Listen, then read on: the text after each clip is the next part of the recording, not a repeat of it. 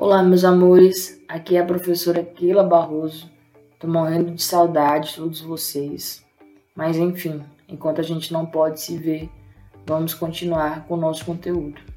A aula de hoje é filosofia nós vamos aprender sobre epistemologia. Epistemologia significa estudo do conhecimento. Esse nome foi dado por intelectuais do século 17 e 18. Em 1917, Franz Kafka publica o livro Um Médico Rural. Na obra, ele descreve a aventura de Pedro Vermelho, o macaco que vira homem através do incessante ato da imitação. Na verdade, Kafka fazia referência ao trabalho de Wolfgang Kuhler, um pesquisador que analisava a habilidade de um grupo de primatas que seriam capazes de compreender e resolver problemas. Será que foi disso que veio o planeta dos macacos?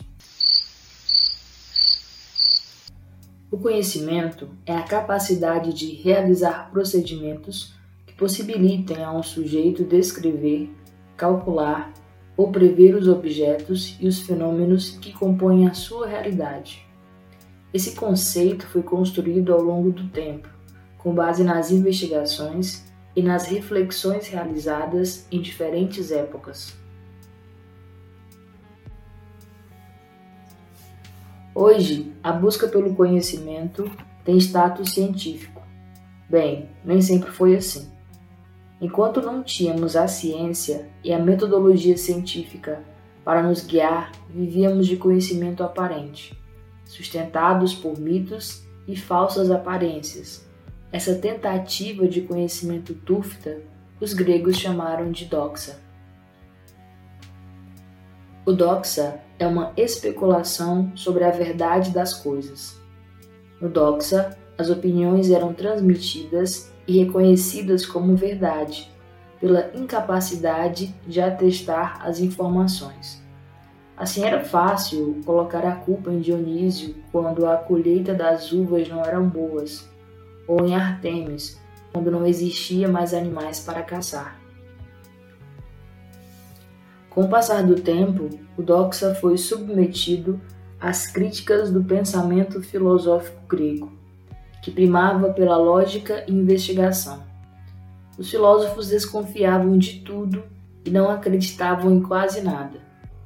Apesar disso ter gerado uma crise, só sei que nada sei, afastando-se do falso conhecimento, é possível chegar à verdade.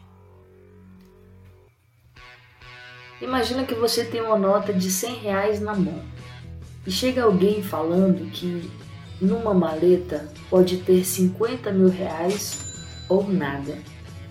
Você troca sua nota de 100 pela maleta supostamente recheada de dinheiro? Os primeiros filósofos que buscaram o conhecimento não trocariam.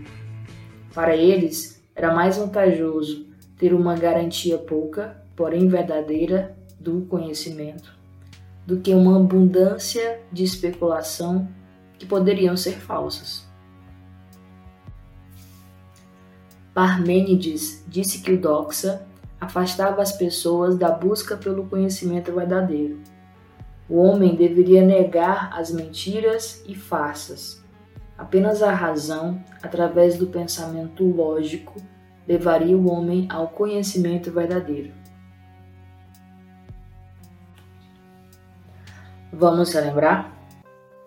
Hoje nós aprendemos que epistemologia significa busca pelo conhecimento verdadeiro. Também vimos que antes da busca pelo conhecimento verdadeiro existiu doxa, que é uma crença comum e também uma crença na opinião popular.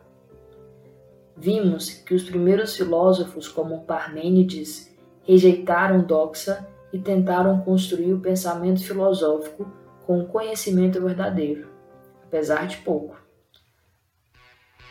Amores, eu espero que vocês tenham gostado. Essa foi a nossa introdução à epistemologia antiga e medieval. A gente se vê uma próxima vez. Um grande abraço.